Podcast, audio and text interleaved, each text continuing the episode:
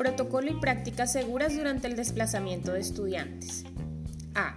Se recomienda el desplazamiento al colegio por medios que no supongan la agrupación o contacto con más personas.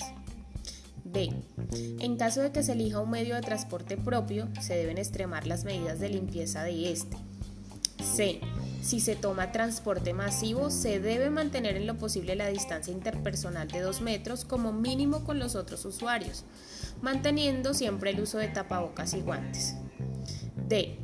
Recuerde también privilegiar el uso de medios de transporte privado, bicicleta, moto, automóvil. Y por último, E. No desviarse en el camino, dirigirse exclusivamente a su lugar de trabajo.